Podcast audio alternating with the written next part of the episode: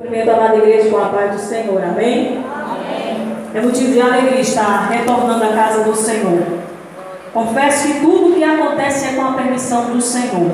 E ali ele permitiu né, que eu passasse esse tempo ali conversando com ele, aprendendo com ele e engrandecendo o nome dele, porque ele é merecedor de todo homem e de toda glória.